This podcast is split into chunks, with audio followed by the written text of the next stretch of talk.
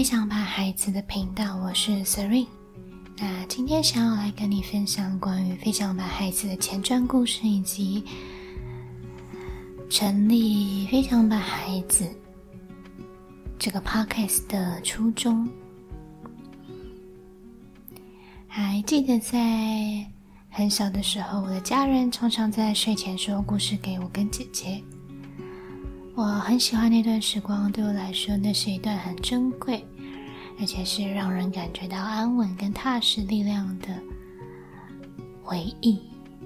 一直到现在回顾的时候，才感受到原来安心跟踏实的力量，在我的生命里是非常非常重要的一个力量，一直能够支撑着我到走到现在的力量。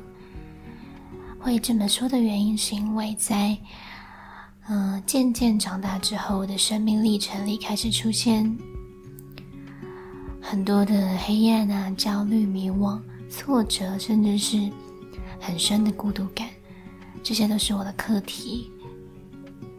我总是觉得自己与他人、与外界隔了一道很高很高的墙，也与自己的内心隔了一道很高很高的墙。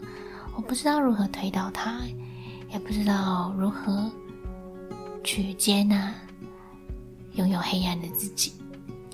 那后来在这几年，渐渐踏上自我疗愈的这段路上，和解的路上，开始能够重新的有力量，新的力量能够去回顾当时候的自己的所有的面相。也能够重新去理解当时候的自己，并且练习宽恕当时候的自己。我觉得这是一段很有意义的过程。之后也可以再慢慢的分享给你们，就是也是透过这个 podcast 慢慢的分享给你们这些很有意义的过程。我觉得成长就很像是在跟自己。对话的过程也很像是在慢慢与自己和解的过程，能够重新的有力量去接住内心的小孩，有力量去陪着他一起长大。这种安心的力量，就像是我在很小很小的时候感受到我的家人一直在身边陪伴我，无条件支持我的这个力量。对我来说是很感动的。当我能够感受到那种原来这就是爱，在我的心里，在和解的过程当中，重新的能够看见这个爱，在我的心里，这份我以前在黑暗时期一直很想要获得的这个归属的感觉。原来在慢慢的和解过程当中，好像重新的感受到了，因此我也想要透过这个飞翔吧孩子这个 podcast，慢慢的将我内心感受到的这些安定的力量，也分享给你们。也许我们会在。这趟寻找自己，然后与自己和解的过程当中，以及在自我实现的这个理想过程里，会感到一些内心的挫折、焦虑或者是迷惘。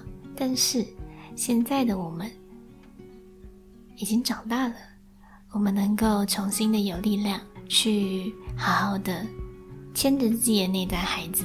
一起走，我们要告诉他，他不再是孤单一个人了。现在的他，有我们一起陪伴着。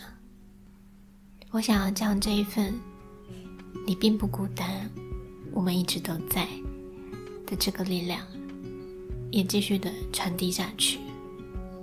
我相信陪伴的力量。陪伴在我生命里一直是很重要的美德，觉得能让生命感受到值得被爱，是一件很感动，也是很有意义的事情。因此，我也想用自己喜欢的方式，继续陪伴、守护每一个值得被爱的内在孩子们。让飞翔吧，孩子，陪着你一起哭，一起笑，擦擦眼泪后再继续相信，我们都值得被爱。最后，欢迎回家。我们下一集见喽！我是 Siren，拜拜。